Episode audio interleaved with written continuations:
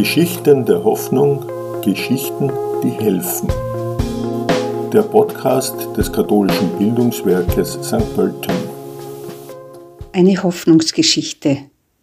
Auferstehungserfahrung nenne ich sie. 2009 war Linz Kulturhauptstadt und da gab es das Projekt Eremit, Eremitin am Domturm. Dazu meldete ich mich als geistliche Begleiterin. Das bedeutete, ich begleitete einen Mann oder eine Frau in der Woche, die sie am Domturm verbrachten. Mir fiel eine Eremitin zu und schon beim Vorgespräch merkten wir, dass wir sehr gut miteinander konnten. Der Termin war Mitte Jänner angesetzt. Also es war alles so in bester Ordnung. Doch ein paar Tage vor Weihnachten bekam ich einen Anruf von Nora, meiner Eremitin. Sie erzählte mir, ein guter Bekannter hätte seine Eremitenwoche über Weihnachten geplant. Jetzt sieht er sich aber so nicht recht hinaus, weil er sich von einer Angina noch nicht wirklich erholt hat. Und sie wäre bereit, ihren Termin Mitte Jänner mit ihm zu tauschen und über Weihnachten auf dem Domturm zu gehen. Gleichzeitig möchte sie aber mich als Begleiterin nicht verlieren. Über Weihnachten. Das war für mich eine ganz starke Zumutung. Die Woche über Weihnachten ist mir nämlich heilig. Es ist die einzige Woche im Jahr, die mir total wichtig ist, so dass ich sie mir ganz von Terminen frei halte. Da will ich bei meinen Mitschwestern daheim sein, mit ihnen feiern, Mahl halten, einfach zusammen sein. Die Eremitin begleiten bedeutet aber jeden Tag mehrere Stunden wegfahren müssen. Und das auch noch genau über die Mittagszeit. Ich war ziemlich ratlos weiß bis heute die Stelle, an der ich mit dem Auto zur Seite gefahren bin, um das Telefonat entgegenzunehmen. Eigentlich wollte ich am liebsten sofort Nein sagen, denn ich hatte keinerlei Lust, mir meine heilige Woche so verderben zu lassen. Aber irgendetwas hielt mich davon ab. Und schließlich sagte ich zu, allerdings so ohne wirkliche Freude. Die Begleitung über Weihnachten verlief gut und am Weihnachtstag gab mir Nora sogar frei. Die Fortsetzung der Geschichte erfolgt dann Mitte Jänner in der ursprünglich festgesetzten Woche mit der Eremitin.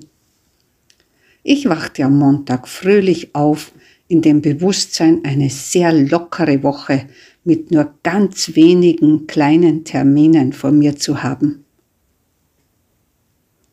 Nach dem Frühstück kam der große Schock. Meine Schwester Annie, die in Deutschland lebt, rief mich an. Ihr Mann ist in der Nacht vor den Zug gegangen. Klar, dass ich sofort zu ihr fahren wollte. Und nun zeigte sich der Sinn des Termintausches, dieses unerwünschten Termintausches. Ich konnte den nächsten Zug nehmen und zu Anne fahren. Hatte ich doch keinerlei Verpflichtungen in dieser Woche. Für mich ist das nach wie vor eine großartige Fügung Gottes, die einem Wunder gleichkommt. Ich bin bis heute einfach so voll Staunen und Dankbarkeit, dass Gott auf diese Weise eingegriffen hat. Meine Schwester sieht es genauso und ist noch heute glücklich darüber. Wir sind von klein auf eng miteinander verbunden. Sie ist nicht einmal ein Jahr, ein ganzes Jahr jünger als ich. Und so war es für sie natürlich ein großes Geschenk, dass ich in dieser harten Zeit bei ihr sein konnte. In dieser Woche bekamen wir beide noch zwei weitere kostbare Geschenke von Gott. In der ersten Nacht ging Anni zum Schlafen ins Krankenhaus, wo sie auch den Rest der vorhergehenden Nacht verbracht hatte, weil sie es in der Wohnung einfach nicht aushielt. Ihre zwei erwachsenen Töchter schliefen im Wohnzimmer und ich im Schlafzimmer von Annie und Klaus.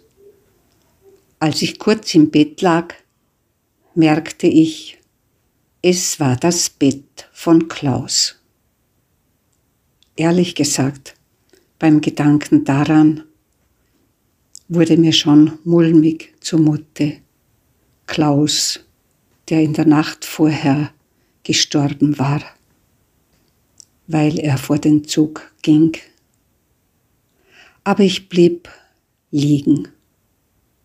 Und plötzlich kam große Ruhe über mich und ein tiefer, tiefer Friede umfing mich.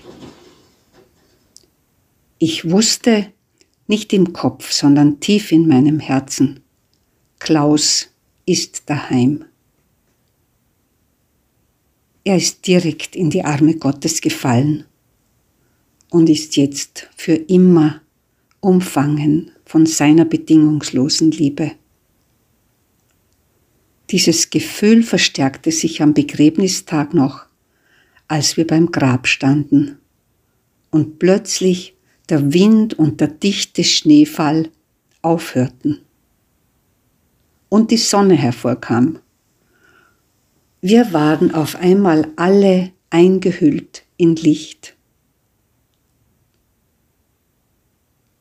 Die Erinnerung an dieses Ereignis stärkt immer wieder meine Hoffnung und mein Vertrauen in die liebevolle Fürsorge Gottes, mit der er offensichtlich jeden einzelnen Menschen Schritt für Schritt begleitet.